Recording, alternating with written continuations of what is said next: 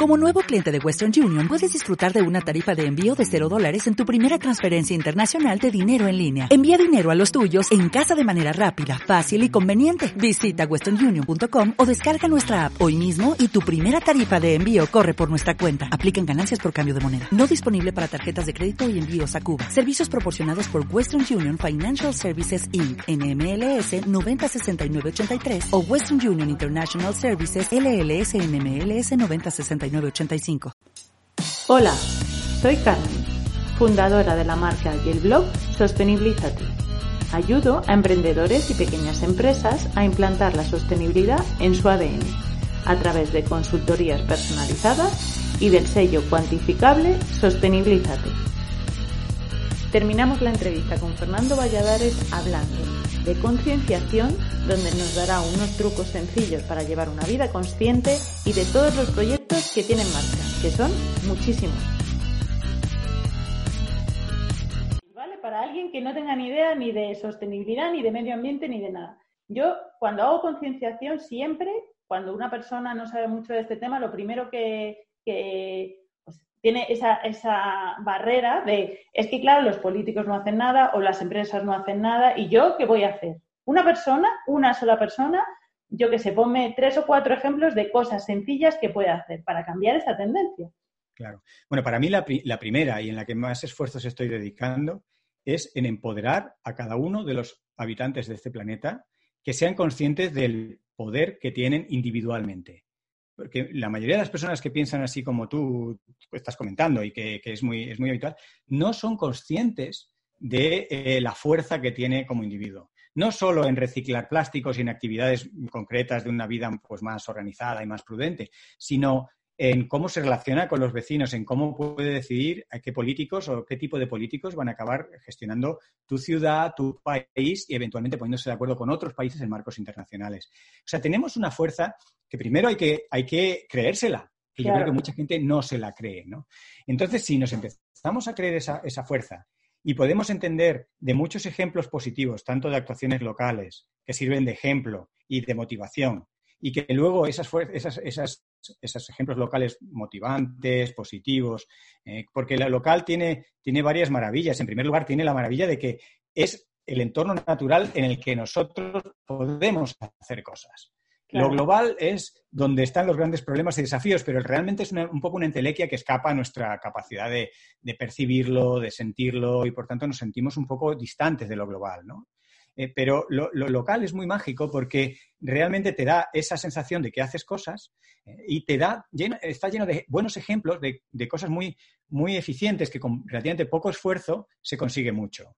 Entonces, esa es una labor que entre todos tenemos que hacer, de rescatar la importancia de lo local. Y si además le añadimos piezas de información como hay ya muchos sistemas sociopolíticos, pero tenemos muchas analogías en la naturaleza de sistemas que no tienen un jefe, que no tienen un líder, que no tienen una casta o, un, o una casta pienso sobre todo en las hormigas. No quiero hablar de las castas que tanto han salido a reducir la política. Podrían tener su analogía o no, pero vamos, eh, no necesitas un grupo de superiores que controlan y deciden por los grupos inferiores. No hace falta, eso es un modelo. ¿Vale? Que funciona hasta donde funciona, que ha funcionado o no, pero no hace falta y por tanto no necesitamos líderes. Si viene un líder y ese líder es carismático, simpático, listo, se rodea de un consejo experto fantástico, pues bienvenido sea. Si viene un Mahatma Gandhi, pues no le vamos a decir que no, pero viene o no viene y mientras tanto hay que hacer muchas cosas, ¿no? Y, mientras los, líderes que tenemos, que son de completamente insuficientes para los problemas que, tenemos y que además no fueron elegidos por dos o tres de los atributos que ahora necesitamos. Entonces no podemos esperar que los tengan. Algunos los tendrán de casualidad, pero necesitamos que sean valientes, en ningún sitio del, programa electoral decía, somos valientes. Yo me presento como un eh, presidente de gobierno valiente. No, no, no, figuraba entre los atributos, ¿no?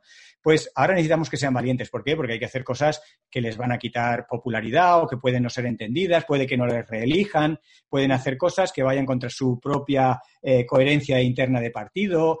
Pueden, va a requerir una valentía. Ahí tenemos un ejemplo de una cosa por la cual los políticos no tienen, en principio, salvo excepciones, eh, los atributos que nos hacen falta. Entonces tenemos que volver a mirarnos a nosotros mismos y decir, como sociedad, como individuos, como, como conjunto de personas más o menos coordinadas, ¿qué podemos hacer?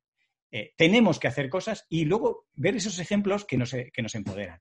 Ya volviendo o cayendo un poco en, cuestiones prácticas, lo que le diría a la gente es que de cara a las acciones individuales que te pueden eh, hacerte sentir útil en esta cruzada, aparte de decidir o pensarte bien a quién votas, eh, qué consumes, que tienes una gran fuerza como consumidores que a veces tampoco ejercemos ¿no? De, eh, consumir, eh, consumidores en sentido amplio. Consumir no es solo comprar, consumir es hacer determinadas actividades, elegir destinos de turismo más sostenibles o menos, eh, menos sostenibles, hacer cosas, el cómo, cómo haces cosas. ¿no? Eso también lo meto dentro del de cajón amplio de, como consumidor. Tenemos mucha potencia en eso. ¿no?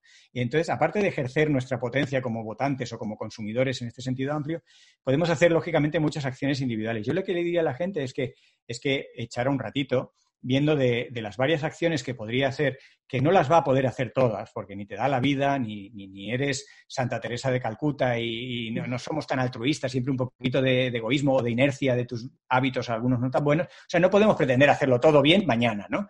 Entonces yo diría que hagamos una lista de cosas que podríamos hacer, pero sobre todo luego la, la prioricemos y la reorganicemos en función de su huella ambiental. ¿Qué quiere decir? Que yo a lo mejor puedo cambiar de modo de transporte, de hábitos alimenticios, de miembros o de hijos que quiero tener. Puedo, puedo tomar un montón de decisiones. Bueno, yo diría que todas esas decisiones, o sea, 10 o 12 cosas importantes, en lugar de, ordenarlas solamente por eh, los criterios tradicionales, de preferencias, de lo que en tu familia se haga o en tu región o lo que te hayan enseñado o lo que tú valores, sino que le pongas el valor de huella ambiental. Y entonces intentes modificar primero las dos o tres cosas que tienen más huella ambiental. Mm. Entonces, indudablemente, por poner un ejemplo en esto, eh, los viajes transatlánticos en avión tienen una gran huella ambiental.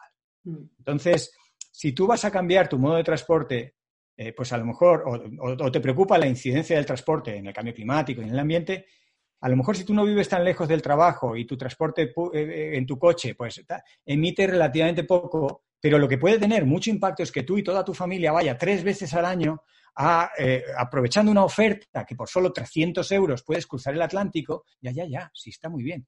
Pero es que eso tiene una huella desproporcionada y a lo mejor eso lo puedes mm, racionar un poco, ¿no? Y decir, no, vamos a dar el viaje, pero no tres veces por año, sino una vez cada tres años, ¿no? Y eso proporcionalmente tiene mucho impacto. y que hagamos ese tipo de análisis con, con muchas cosas del día a día. Sí, al final es mesura. Yo muchas veces pienso, eh, ¿qué es lo que haría mi abuela?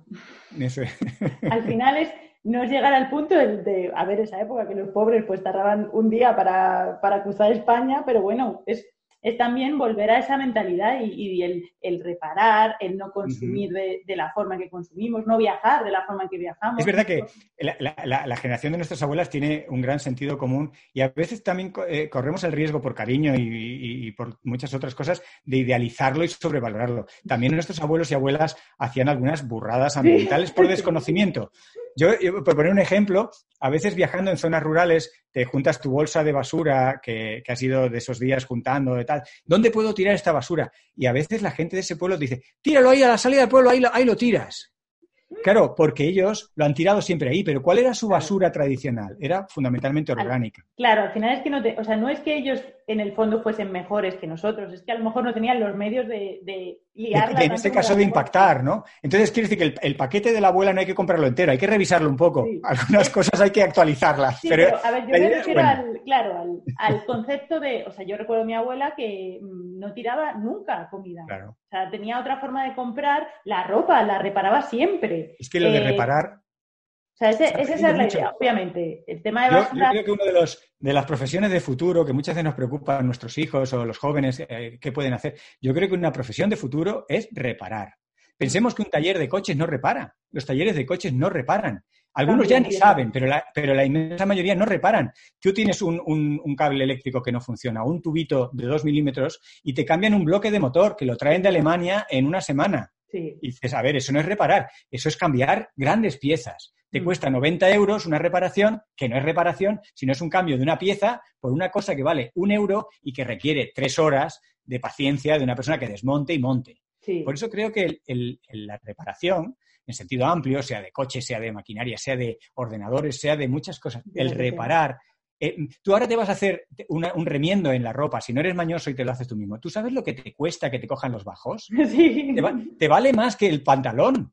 Sí, es verdad. Eso no tiene sentido. Hay que darle la vuelta. El pantalón tiene que valer mucho más que eso, ¿no? Y, la profesión de futuro está en reparar bajo, eh, cuando el, reparar la ropa se haga una escala, no lo haga una franquicia y sea una cosa de lujo, sino volvamos a una situación en la que todo el mundo tenga la mentalidad de, antes de tirar la ropa, hay que remendarla todo lo que se pueda.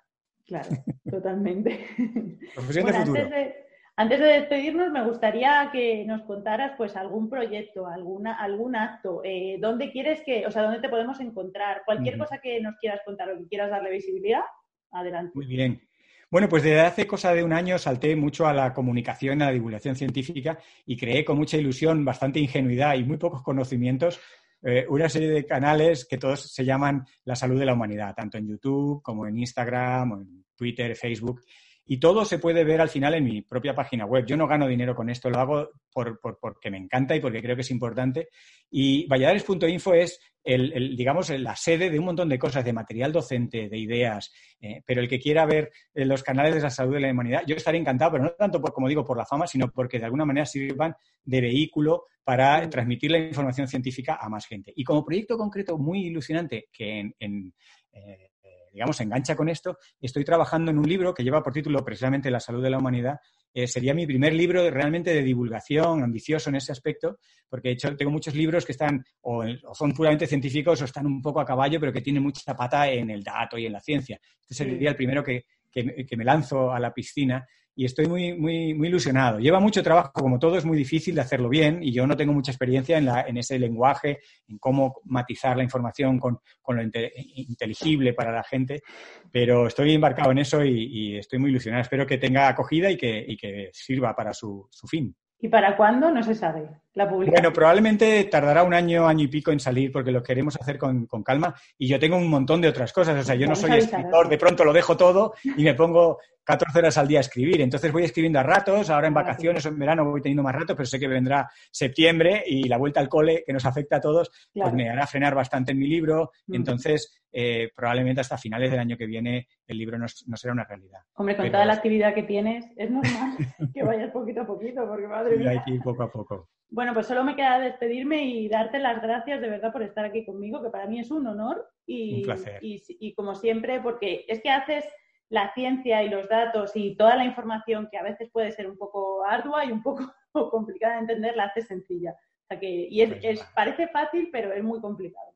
Pero es muy divertido también, o sea, lo hago, lo hago también por el ejercicio intelectual de simplificar lo complejo. Bueno, muchas gracias por tus palabras y, realmente encantado de estar aquí y en, y en tantos araos como queráis liarme. vale, muchas gracias. Muy bien, hasta luego. Y hasta aquí la entrevista de hoy. Gracias por escucharnos y por vernos.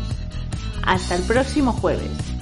Hasta entonces, podéis encontrar más contenido en YouTube, en los podcasts y en la página web sostenibilízate.com.